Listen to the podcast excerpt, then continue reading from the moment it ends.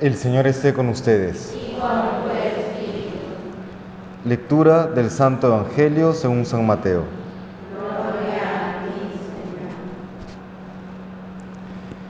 En aquel tiempo Jesús habló a la gente y a sus discípulos diciendo, En la cátedra de Moisés se han sentado los escribas y los fariseos.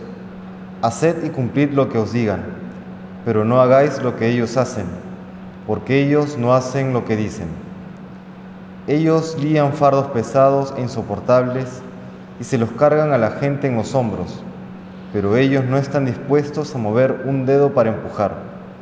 Todo lo que hacen es para que los vea la gente. Alargan las filacterias y ensanchan las franjas del manto. Les gustan los primeros puestos en los banquetes y los asientos de honor en las sinagogas.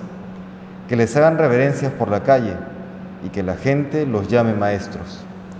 Vosotros, en cambio, no os dejéis llamar maestro, porque uno solo es vuestro maestro, y todos vosotros sois hermanos.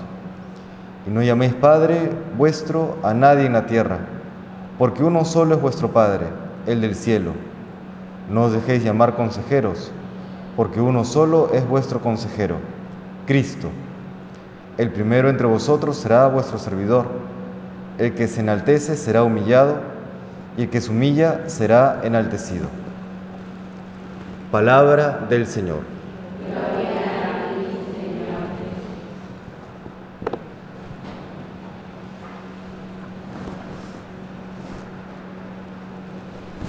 En Colombia, alguna vez que he tenido la oportunidad de estar ahí, me llamó mucho la atención, por lo menos en la ciudad donde estaba, que los católicos eran muy, muy piadosos. ¿No? Ya después conversando con alguno de, alguno de los locales, me decían, sí padre, pero a veces hay, no en todo, por supuesto, pero sí a veces hay grandes incoherencias en, en algunos, ¿no?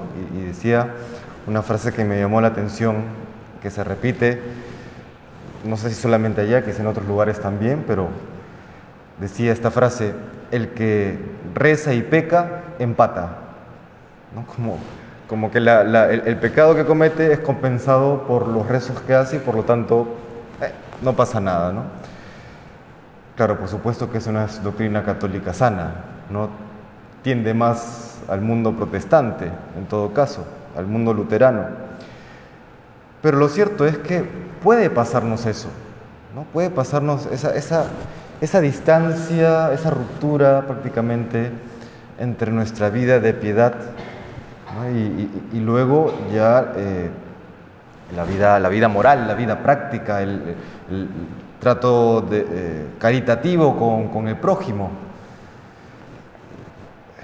Y entre otras cosas creo que pasa eso porque hoy en esta cultura del bienestar, en esta cultura del confort en la que estamos, eh, por ejemplo, la oración, que es una de las prácticas de la vida cristiana, pero que se acentúa en la cuaresma, por esta influencia zen, por esta influencia de ciertos orientalismos, se termina pensando que la oración es un, un, momento en, que, en el que se busca bienestar emocional.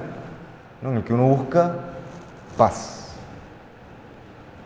Y no está mal eh, la paz, la necesitamos, ¿no? De hecho hay tratados espirituales sobre la paz interior. Pero el fin de la oración no es directamente la paz. El fin de la oración es yo entro en diálogo íntimo con Dios, entro en ese diálogo y en el diálogo íntimo con Dios, si por ejemplo yo estoy haciendo algo que no está bien, estoy quebrando los mandamientos, estoy pecando, pues en ese, en ese diálogo con Dios, lo más natural y lo mejor para mí va a ser que Dios seguramente me jale las orejas, ¿no? Y en ese jalón de orejas, en ese mover mi conciencia a cambiar de vida, pues por lo menos en un primer momento no voy a sentir esta paz emocional que, que, que, que quisiéramos sentir siempre, ¿no? o percibir siempre. Solamente como consecuencia de una conversión real, de llegar a esa coherencia de vida entre lo que predico, lo que rezo, lo que creo y mi vida moral, Solamente entonces habrá esa paz real, esa paz profunda, esa alegría que solamente da la presencia del Espíritu Santo en nuestra alma. Entonces el punto es, vamos a buscar siempre como, como católicos aquella coherencia de vida tan necesaria. Y esa coherencia de vida parte por una correcta vía de piedad, por una correcta vía de oración. Que no buscamos bienestar emocional de manera directa, lo obtendremos sí, pero como consecuencia de primero haber escuchado la voz de Dios a través de nuestra conciencia, de haber luego, escuchando esa voz de la conciencia, cambiado de vida, aunque a veces implica eh, arrancarnos del mal y cuando uno se arranca algo, pues a veces duele, ¿no? Duele. Pero es el único camino para realmente agradar a Dios y obtener esa paz y esa alegría que todos, que todos nosotros buscamos. Le pedimos hoy al Señor que nos conceda esa gracia de la conversión que ya, ya le vinimos pidiendo desde el inicio de la cuaresma. Que el Señor nos bendiga.